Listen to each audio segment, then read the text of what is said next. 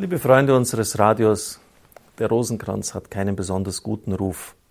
Nicht wenige lehnen das Beten der ständig gleichen Formen ab, während sie gleichzeitig bei äußerlich ähnlichen Gebetsformen, wo immer wieder das Gleiche wiederholt wird, im hinduistisch-buddhistischen Raum nichts auszusetzen haben. Offensichtlich verstehen sie es nicht, den Rosenkranz richtig zu beten. Und es muss einem ja auch irgendwann mal gesagt werden, wie es richtig geht. Wenn Sie sich auf jedes einzelne Wort konzentrieren, dann werden Sie in ein paar Minuten Kopfschmerzen bekommen. Es geht auch nicht darum. Es geht um die innere Schau auf das Geheimnis. Vielleicht hilft es Ihnen auch, ein Wort der Heiligen Schrift zu diesem Geheimnis zuvor zu lesen. Also richten Sie sich auf das innere Betrachten ein. Und dann ist das Ave Maria, das Vaterunser, wie Wellen, die sanft an die Ufer ihres Lebens spülen. Es ist ein, ein schöner Rhythmus, in den sie sich einfügen können, während die innere Schau ganz etwa auf Christus im Garten Gethsemane gerichtet ist. Sie sehen dann, sehen in Anführungszeichen natürlich, wie Jesus den Verräter immer noch Freund nennt. Sie sehen, wie Jesus ringt im Gebet. Selbst in der höchsten Not ist der himmlische Vater noch der Abba, der liebende Vater. Er unterstellt sich dem Willen des himmlischen Vaters. Auch er kennt Angst.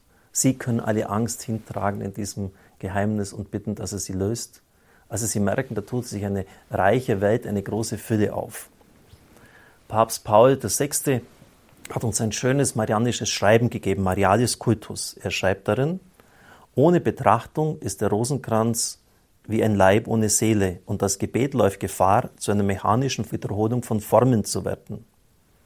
Seiner Natur nach verlangt das Rosenkranzgebet einen ruhigen Rhythmus und ein besinnliches Verweilen, was dem Betenden die Betrachtung der Geheimnisse im Leben des Herrn erleichtert und diese gleichsam mit dem Herzen derjenigen schauen lässt, die dem Herrn am nächsten stand, also mit dem Herzen der Gottesmutter. So werden sich ihm die unergründlichen Reichtümer dieser Geheimnisse erschließen. Manche lehnen den Rosenkranz deshalb ab, weil er ihnen zu primitiv erscheint. Papst Johannes Paul I., der lächelnde Papst, zitiert jemand so: Ich bin ein großer Theologe, ein mündiger Christ, der die Bibel mit vollen Lungen einsaugt und die Liturgie aus allen Poren schwitzt. Und mir rät man den Rosenkranz an.